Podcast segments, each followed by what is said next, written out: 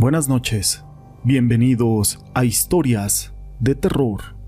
Para mí es un gusto poder saludarlos una vez más y llegar como cada noche con una historia. Chile es un país que destaca por sus nutridas leyendas, que a estas alturas son parte de la cultura popular, como la pincoya, el caleuche o el trauco. Pero lo que es el centro del país también tiene sus clásicos y unos más modernos. Si vives en Santiago, quizás has escuchado hablar de la rubia de Kennedy. Esta leyenda o esta historia comenzó a surgir en el año de 1978, cuando varios taxistas empezaron a ver a una mujer rubia con un largo vestido blanco, precisamente en la avenida Presidente Kennedy. Mi nombre es José Llamas y te presento la rubia de la avenida Kennedy. Esta espeluznante leyenda comenzó a finales del siglo XX, para ser exacto, en los años 70. Muchos fueron los conductores habituales que se sentían temerosos de transitar por aquella famosa avenida, ya que se decía que podías encontrarte con una macabra aparición durante el tránsito nocturno. Con esto en mente, nos encontramos a Paulo, un hombre ordinario que salía de su trabajo justo a las 7 de la tarde y que se dirigía a su casa para cenar con su esposa.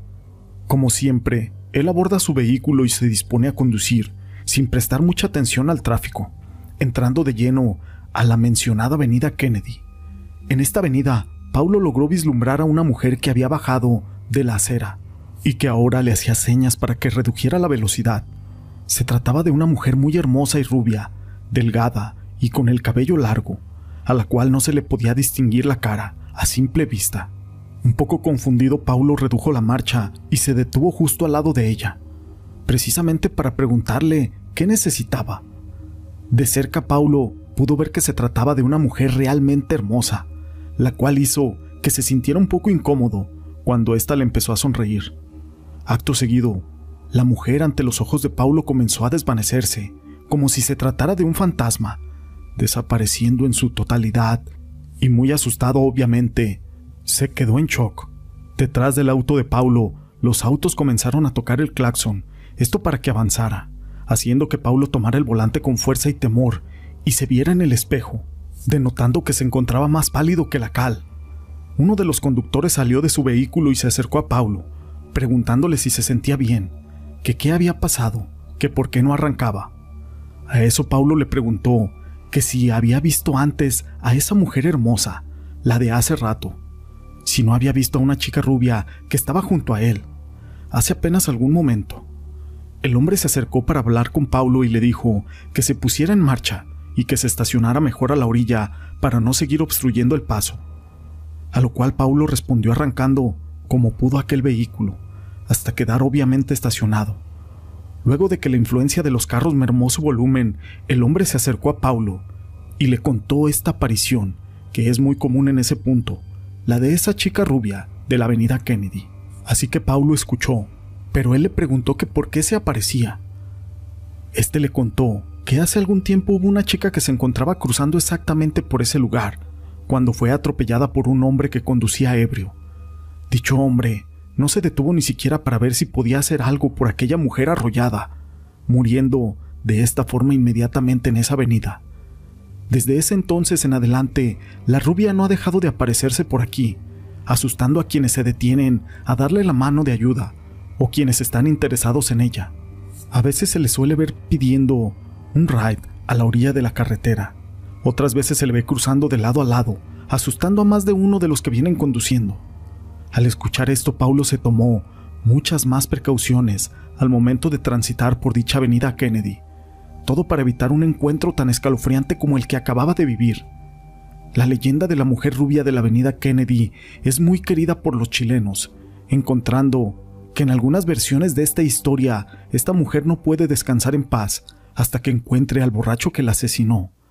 En otras versiones, la mujer rubia anda cazando a los hombres vividores y conductores imprudentes que pasan conduciendo por ese lugar para brindarles un buen susto o quizás llevárselos para hacerlos pasar el más profundo de los sufrimientos en venganza por su prematura muerte.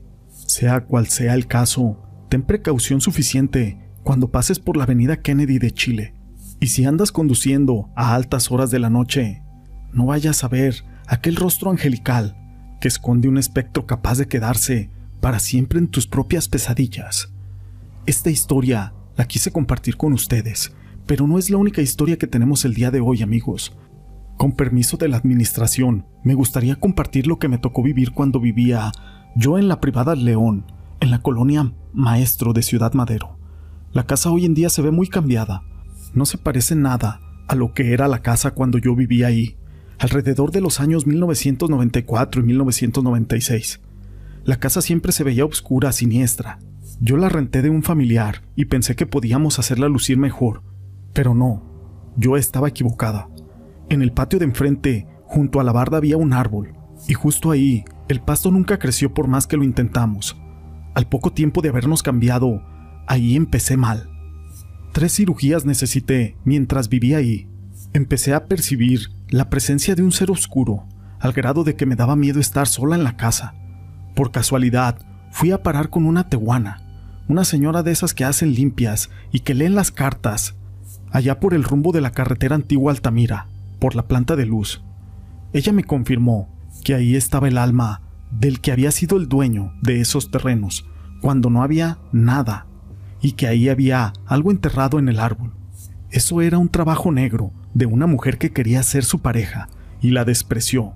Le había hecho eso para él y que por eso siempre atacaba a las mujeres.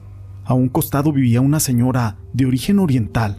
Solo ella me decía que al poco tiempo de haber comprado la casa su esposo la había abandonado y que se había llevado a sus dos hijas. La vecina del otro lado sufrió un robo y un ataque personal terrible, lo cual me confirmaba que sí era cierto. Así que decidimos mi esposo y yo dejar la casa. El último día que estuve ahí, ya en la puerta yo dije, sea lo que sea que estés ahí, yo me iba y le dejaba su casa. En ese momento se empezó a formar la figura de un hombre en la pared y un frío de muerte. Unos meses después de haberme cambiado y platicando con la mamá del familiar que nos había rentado esa casa me confirmó de que sí, en efecto, ahí había un ser oscuro y que siempre había atacado a las mujeres. Hoy en día la casa se ve diferente. Esperemos que los dueños ya hayan limpiado y hayan sacado eso que estaba enterrado debajo del árbol. Estas historias las quise compartir con ustedes. Si les han gustado, déjenme su pulgar arriba.